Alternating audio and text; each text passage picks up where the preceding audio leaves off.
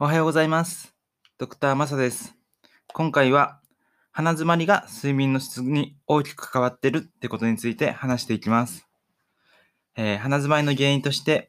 花粉症だったり、あとハウスダストなどによるアレルギー性鼻炎、あと慢性的な鼻炎、例えば副鼻腔炎とかあると思います。今まで花粉症花粉症の時期に、例えば頭がぼんやりするとか、疲れやすいとか、集中力がなくなるっていうものは、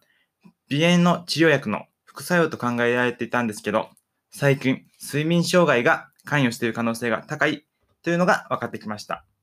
というのも、鼻が詰まると眠りが浅くなり、寝てもなかなか疲れが取れないからです。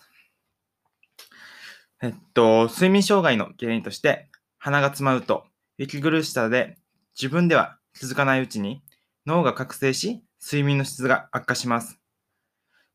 この、えっと、自分では気づかないうちに脳が覚醒するっていうのがちょっと重要で、自覚がないような隠れ鼻詰まりの方がたくさんいます。えっと、その自分が隠れ鼻詰まりかどうか、そういうのをチェックする方法として、例えば、いびきをかくことがよくあるっていう人だったり、口を開けて寝ている、頻繁に寝返りを打つ、夜中に目を覚ます、寝起きが悪い、朝起きた時に口や喉が渇いている、日中に口で呼吸していることがある、日中に集中力が続かない。というふうな症状がある人は、もしかしたら隠れ鼻づまりの可能性があります。そこで今回、睡眠の質をアップするために、こういう鼻のトラブルを解決する方法を4つご紹介します。まず1つは、鼻洗浄です。うん例えば、鼻の輪とか、そういう商品とかも薬局とかで売ってます。鼻を、えっと、生理食塩水みたいなので洗浄してきれいにするような方法です。あと、2つ目は、ステロイド点鼻薬です。これは鼻にシュッてするようなお薬のことです。で、3つ目が、鼻孔拡張テープっていうものです。これは、えっと、鼻のところに、あの、テープを貼って、あの、鼻腔鼻腔を広げて呼吸をしやすくするようなもので、まあ、薬局とかにも売ってます。で、値段も安いので、おすすめです。で、最後の4つ目の方法として、えー手術があり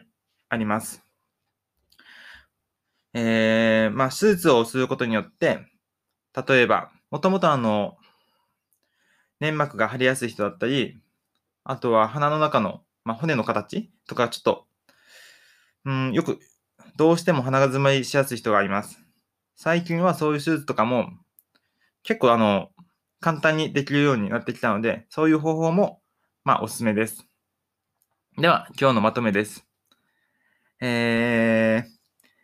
鼻詰まりを治して睡眠の質を変えるような方法として、4つ。